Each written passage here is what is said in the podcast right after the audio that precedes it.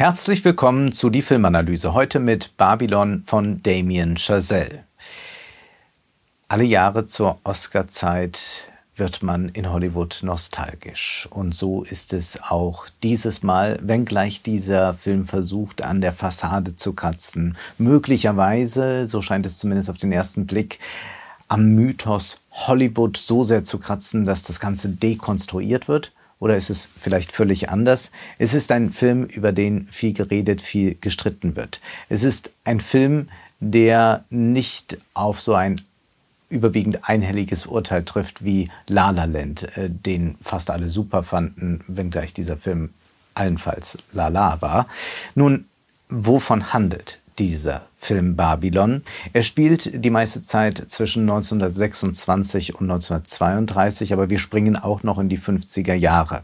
Wir sind also in drei Jahrzehnten, wenn man so will, unterwegs und wir haben es mit mehreren Figuren zu tun, die nicht alle die ganze Zeit zusammen agieren, sondern wir haben es mit einer tableauartigen Anlage zu tun von Figuren, von einzelnen Szenerien, von einzelnen Plots. Man könnte auch mehrere Filme daraus stricken, vielleicht eine Serie bauen. Gott sei Dank bleibt uns dies erspart. Der Film ist auch lang genug mit über drei Stunden. Da ist Margot Robbie zu sehen als Nellie Laroy. Sie ist eigentlich eine sagen wir, Bardame, die versucht in Hollywood Fuß zu fassen und sie schafft es auch. Sie wird ein Stummfilmstar, denn sie kann so wunderbar weinen auf Knopfdruck. Da ist Brad Pitt, der einen Stummfilmstar spielt, der aber die besten Tage hinter sich hat, vor allem als der Tonfilm beginnt, dann ist da jemand, der aufsteigen will, der irgendwie in diesem Business mit dabei sein möchte. Manny Torres, gespielt von Diego Calva, er ist zu allem bereit. Jean Smart ist eine Klatschkolumnistin, die wir erleben, die versuchte eigentlich so von außen auf alles drauf zu, äh, drauf zu blicken, aber trotzdem Teil des Spektakels ist. Und dann erleben wir auch noch einen sehr, sehr eigenartigen Toby Maguire als Mafioso. Es sind mehrere Geschichten, die uns hier erzählt wird. Vom Aufstieg, vom Fall, von irgendwelchen Intrigen, von sehr viel Sex. Der Film ist labyrinthisch angelegt. Die Kamera rast durch die Gänge, taumelt auf dem Tanzparkett hin und her, verweilt kurz im Separé und stürzt dann wieder ins Freie. Es soll diese wilde Zeit der 20er Jahre gezeigt werden. Aber die babylonische Sprachverwirrung ist vor allem dadurch verursacht, dass wir uns am Übergang vom Stummfilm zum Tonfilm befinden. Diese technische Revolution verläuft keineswegs friedlich. Sie kostet viele Opfer. Nicht zuletzt Schauspieler mit quäkenden Stimmen haben keine Chance mehr. Alle Jahre wird man zur Oscar-Zeit, wie gesagt, nostalgisch. Aber es ist schon etwas anderes wie in The Artist oder Hugo Capré. Babylon feiert auch wieder das, was Hollywood nicht mehr ist, aber auf den ersten Blick scheint dieser Film das nicht verklären zu wollen. Die generischen Bilder aus La La Land, die sind gewichen. Diese Bilder sind jetzt nicht mehr so hochpoliert, sondern sie sind rauer, schroffer, aber diese Bilder sind auf ihre Art auch ungeheuer generisch. Wenn man das beispielsweise vergleicht mit Dominik Grafs Fabian oder Der Gang vor die Hunde, der zur etwa gleichen Zeit spielt, also Anfang der 30er Jahre, dann sehen wir schon, wie anders Bilder sein können, äh, wie sie nicht so durchgestylt sind und nicht so äh, eine äh, einzige Markenoptik haben. Das ist bei Babylon schon völlig anders. Das heißt, es ist schon wieder sehr passkonform für das Hollywood-Konzept. Und ja, wir sehen hier natürlich äh, Bilder, die wir sonst aus Hollywood nicht so häufig sehen. Wir sehen zum Beispiel explizite Nackteile, äh, nackte, äh, nackte, wir sehen Geschlechtsteile, aber seien wir ehrlich, doch nur für Bruchteile einer Sekunde immer mal wieder. Es wird so getan, als hätten wir hier diesen unglaublich orgiastischen Rausch, äh, aber wenn wir doch mal genauer hinschauen, merken wir auch, wie die Kamera immer gerade dann sehr verschämt weggeht. Man möchte also dann doch nicht zu viel Ekstase dem Zuschauer zumuten. Und auch das Hässliche ist wie so häufig in Hollywood, in Babylon auch hübsch anzusehen. Selbst die menschlichen und tierischen Ausscheidungen lösen kaum Ekel aus, vielmehr Faszination über diese Einfälle des Damien Chazelle. Und damit sind wir ja schon beim Kern des Hollywood-Kinos angelangt. Der Blick hinter die Kulissen legt auch wieder nur eine nächste Kulisse frei. Aber das möchte Damien Chazelle natürlich nicht verstehen. Damien Chazelle sieht sich selbst als der große Missionar. Er kann das Publikum wieder dahin führen, wo es hingehört. Er kann Wahrhaftigkeit, Ehrlichkeit auf die Leinwand bringen. Er kann noch mal das ganz, ganz große Kino schaffen. Er allein wird es stemmen. Nun, das sind jetzt ja nicht nur die Aussagen, die man in Interviews so herauskristallisieren kann, sondern das spricht auch tatsächlich permanent aus seinen Bildern. Wenn wir es nur mit einem privat etwas egomanischen Typen zu tun hätten, wäre das irrelevant, wenn wir es immerhin dann mit guten Filmen zu tun hätten. Aber die Filme von Damien Chazelle, die wollen so unendlich viel, die sind so schrecklich missionarisch. Aber ist diese Mission denn auch geglückt? Voller Einsatz ist abverlangt von Körper und Gefühl. Wer nicht bereit ist, wer sich nicht unterwirft, wer nicht wirklich alles tut für die große Kunst, der muss verschwinden oder sterben. Es gibt da eine Szene bei einem Tonfilmdreh, äh, die immer wieder wiederholt werden muss. Äh, der Film versucht ja diesen Übergang zu schildern vom Stummfilm zum Tonfilm, welche Schwierigkeiten dann auch bei der Produktion bestanden, denn plötzlich mussten dann auch alle am Set sehr leise sein. Und es gibt da einen Kameramann, der ist in eine Box eingeschlossen, damit man die Kamera nicht hört, wie sie läuft. Und diese Box ist unendlich heiß und er beklagt sich und kommt immer wieder raus und er kann nicht mehr, ist völlig durchnässt. Und wenn die Szene abgedreht ist, wenn alles irgendwie gelaufen scheint, dann kippt dieser tot aus der Box heraus. Er musste sich also opfern dafür, dass eine Szene entstehen konnte. Das ist eine Szene, die sehr typisch ist für Damien Chazelle. Wer nicht wie Miles Teller in Whiplash bereit ist, hunderte von Liter Schweiß und wohl auch Blut herzugeben, wer sich nicht der Autorität des Maestros unterwirft, hat keinen Zutritt ins Valhalla der Kunst. Babylon exerziert in vielen Variationen drei Stunden lang eigentlich diese Form des Opferns für etwas Höheres immer wieder durch. Und so ist es auch mit den einzelnen Figuren. Äh, Jack ist da, der äh, sich auch äh, opfern muss, der äh, bereit sein muss, äh, alles zu geben, der auch wenn er vollkommen alkoholisiert ist, dann im Moment da sein muss. Da ist Nelly, die sich immer wieder entäußert, entblößt, die zu allem bereit ist. Und dann ist natürlich da Manny, der auch keine Grenzen kennt, um in irgendeiner Weise mitmischen zu können. Chazelles Blick hinter die glitzernde Fassade ist einer, der natürlich auch ein Pflichtschuldiger ist, insofern als dieser Film auch versucht, heutige Debatten mit aufzugreifen und diese im Film zu problematisieren. Es ist aber doch etwas peinlich, denn eigentlich möchte man hier Hollywood feiern, muss aber dann doch diese Zugeständnisse machen, dass man jetzt auch etwas in den Diversity-Diskurs mit einbringt, dass man auch zeigt, wie rassistisch tatsächlich ja Hollywood in den 20er, 30er Jahren war. Wir sehen da beispielsweise einen Jazz-Trompeter, Sidney Palmer, der eine Karriere macht, der aber sich dann zum Beispiel auch schwarze, schwärzer anmalen soll, äh, damit er äh, tatsächlich als Schwarzer auch auf der Leinwand äh, gut sichtbar erscheint. Äh, das heißt, wir haben es hier mit einer äh, Diskussion des Rassismus zu tun, die aufgegriffen wird.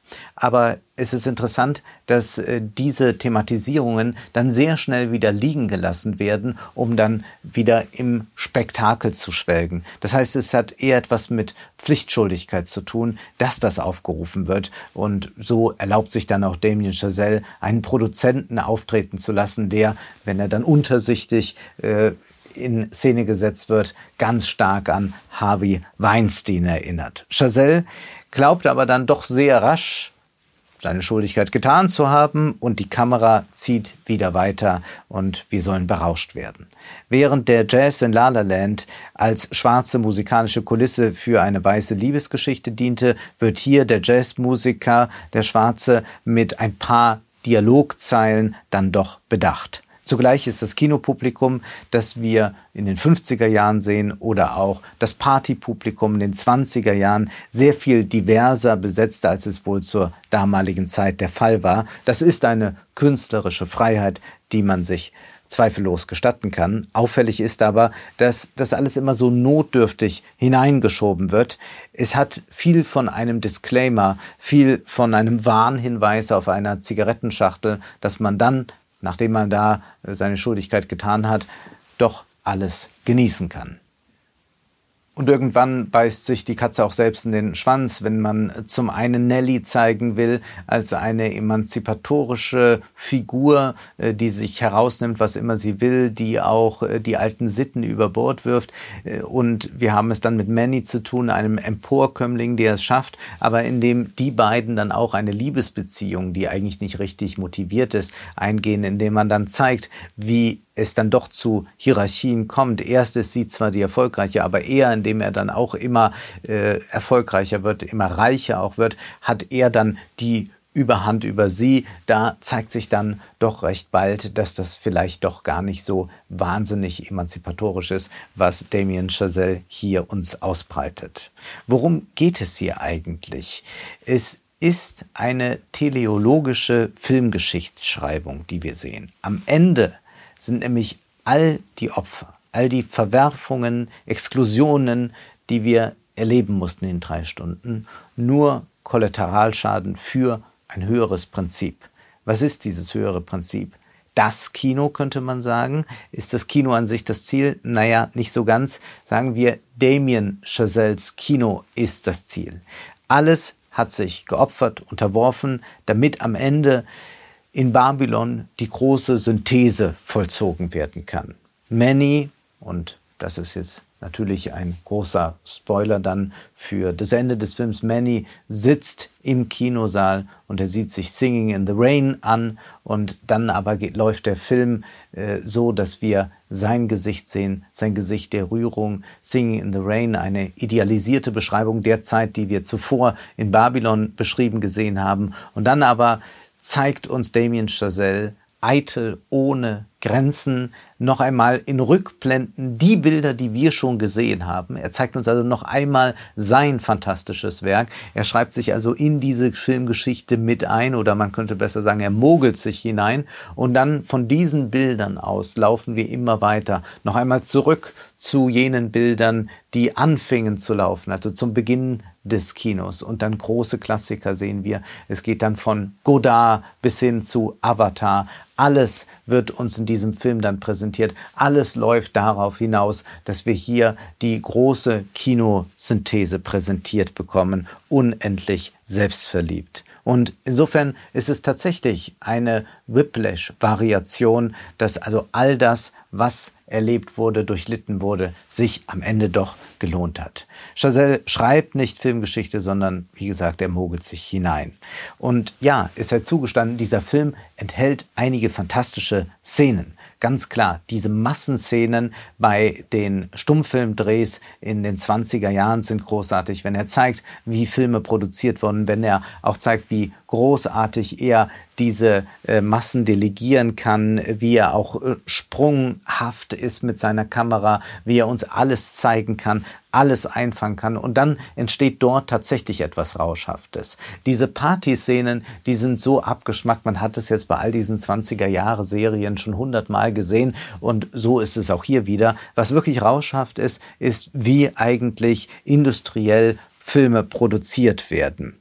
Es gibt noch eine wunderbare Szene, nämlich die von Jack, diesem Stummfilm Star, der erkennen muss, dass er eigentlich nicht mehr in die Gegenwart gehört. Und wenn er dann aufsteht und in sein Hotelzimmer geht, wenn ihm das so schlagartig klar wird und er noch ein großes Trinkgeld gibt, wenn die Kamera sich mal zurückhält, wenn sie einfach mal ruhig mitgeht, die Schritte verfolgt, dann sind das ganz starke Kinomomente. Aber diese einzelnen Szenen, die machen keinen großartigen Film. Dafür gibt es auch zu viele innervierende Szenen beispielsweise. Endlos wird dann wiederholt, äh, wie schwierig es ist, einen Tonfilm zu drehen. Immer quatscht jemand dazwischen, immer ist irgendetwas. Es gibt diese unendlich peinliche Szene der Klatschreporterin, wenn sie Jack Corner erzählt, dass er doch für die Ewigkeit etwas produziert habe. Noch in hunderten Jahren wird man präsent sein, weil man in einem Film vorgekommen ist. Das alles läuft nach dem Motto, das mehrmals wiederholt wird, because it's bigger than you. Das ist die äh, Idee von Damien Chazelle, immer die Unterwerfung des Subjekts für die höhere Sache, die größer ist als man selbst. Es gibt auch alberne Szenen, beispielsweise wenn äh, Nelly in einer Diskussion ist mit äh, der New Yorker Upper Class, die eigentlich noch die europäische Hochkultur repräsentiert und sich zum Beispiel auf äh, französische Floskeln stützt oder Miss Julie zitiert und sie dann nicht so richtig weiß, was damit anzufangen und dann gibt es so eine Hassrede gegen diese Hochkultur. Aber man könnte vielleicht auch bei Damien Chazelle sagen, naja, er selbst will ja auch immer Hochkultur sein, aber vielleicht sollte er sich mit dieser dann mal auseinandersetzen dann würde einem vielleicht auch mal was anderes einfallen, als immer nur äh, mal den Liebestod von Wagner zu spielen oder äh, die Königin der Nacht-Arie. Dieser Film ist ungeheuer gespreizt und das erkennt man auch daran, was passiert, wenn es einfach nur einen Dialog zwischen zwei Personen gibt. Bei Til Schweiger gibt es ja den Vorwurf, dass er unnötige Schnitte vornimmt, hin und her schneidet, ohne Ende, nur damit irgendwas passiert. Damien Chazelle macht das in sehr vielen Dialogen ganz ähnlich. Es gibt auch diese Banalität, dass wir beispielsweise die Magie des Kinos bewiesen bekommen. Wir sehen, Jack Corner ist stark angetrunken, die Sonne geht fast unter, es muss jetzt schnell noch diese Szene in den Kasten und wir hören dann das Orchester spielen, das Liebesthema aus Tristan und Isolde. Und Jack reißt sich nochmal zusammen und wir sehen dann den Sonnenuntergang und ihn, wie er eine Liebesszene spielt. Und Damien Chazelle will uns in diesem Moment sagen, seht ihr, obwohl es im Hintergrund total verrückt zu sich geht, am Ende funktioniert es doch. Und man denkt so, ja klar funktioniert das. Natürlich mit Tristan und Isolde und Brad Pitt funktioniert es immer irgendwie, aber es ist auch in gewisser Weise reinster Kitsch, was wir da zu sehen bekommen. Das Subtile, das liegt Chazelle nicht. Er will den Rausch, die Ekstase, aber auch dieser Rausch bleibt doch eigentlich aus. Klar, man kann sich freuen, dass er so viele Filmbezüge macht, dass er nochmal Gloria Swanson anrufen lässt, dass äh, wir einen Bezug haben äh, zu Freaks von Todd Browning, denn in der letzten Stunde des Films, da geht es dorthin in den Keller zu denen, die die Kulturindustrie ausgespuckt hat. In diesem tiefen Keller, da gibt es dann die absolute Überbietung des Wahnsinns. Aber was will uns Chazelle hier eigentlich sagen? Das Kino ist eine Scheinwelt, aber trotzdem schön. Es ist keine Dekonstruktion von Hollywood, die wir hier erleben. Dafür werden die Schattenseiten zu lustvoll gezeigt. Es ist keine Dekonstruktion, weil gerade die Dekonstruktion wiederum einen Rausch produziert. Perkussiv schlagen uns die Eindrücke entgegen. Das ist ja alles bei Chazelle dann immer sehr rhythmisiert. Das Gemachte will er uns zeigen, den Blick hinter die Kulissen. Aber genau das prägt ja heute auch die sozialen Medien. Es ist das permanente Kratzen an der Fassade. Aber das führt ja nicht zum Verschwinden der Fassade, sondern eigentlich nur zur Nachahmung. Man kennt dann irgendwann die Tricks und sagt, Schönheitsoperationen, warum nicht auch mal machen? Das ist ja etwas, dieser Blick hinter die Kulissen, was heute absolut dominant geworden ist. Und das bekommen wir jetzt hier nochmal für das alte Hollywood präsentiert. Was macht Chazelle hier eigentlich? Er kramt doch vor allem alte Hüte aus und setzt sie uns auf. Wir bekommen hier nochmal gesagt, ja, so war das damals mit dem Stummfilm zum Tonfilm. Dabei gibt es das ja alles schon herrlich zu sehen in Singing in the Rain. Äh, wir wissen darum, dass wo viel Ruhm ist, auch der Fall tief sein kann. Wir kennen die Exzesse von Hollywood und so weiter und so fort. Das heißt, wir sehen hier überhaupt nicht in irgendeiner Weise etwas Neues. Es ist ein ungeheuer aufgeblasener Film und man sollte dringend mal die Luft rauslassen. Es ist auch ein Film, der wesentlich schlechter ist als Once Upon a Time in Hollywood, äh, bei aller Kritik, die ich an diesem Film habe, Tarantino ist dann doch einer, der nochmal in ganz anderer Art und Weise weiß, Szenen zu dehnen und äh, vielleicht doch etwas Schroffes hervorbringt, was wir so bei Damien Chazelle, der immer schon zum höheren Ziel rennen will, nicht vorfinden. Gewiss, Babylon ist ein besserer Film als sagen wir Nightmare Alley, wo es auch ein bisschen um die Ausgespuckten der Kulturindustrie geht. Aber was er auf keinen Fall hat, ist diese wunderbare Leichtigkeit von Licorice Pizza. Dieser Film ist entsetzlich gewollt. Wie alle Figuren in diesem Film ständig etwas wollen, unglaublich gewollt vorgehen, so geht auch Damien Chazelle vor. Er kennt nur auch die Überwältigung des Zuschauers und die Unterwerfung. Wir sehen Manny im Kino sitzen, wie er Tränen bekommt. Dann sehen wir alle anderen im Publikum sitzen. Alle sollen gerührt sein von den Kinobildern. Das erwartet er von den Figuren. Das wird erwartet von den Zuschauern. Gewiss, das Kino ist eine Überredungskunst. Wir müssen die Täuschung glauben. Giselle ist aber kein Überredungskünstler, sondern er kennt nur die Drohgebärde. Er droht uns, damit wir nur schauen, aber nicht sehen. Das war die Filmanalyse mit Wolfgang M. Schmidt. Ihr könnt den Podcast finanziell unterstützen. Entweder unter www.paypal.me-filmanalyse oder unter der in der Beschreibung angegebenen Bankverbindung. Vielen Dank.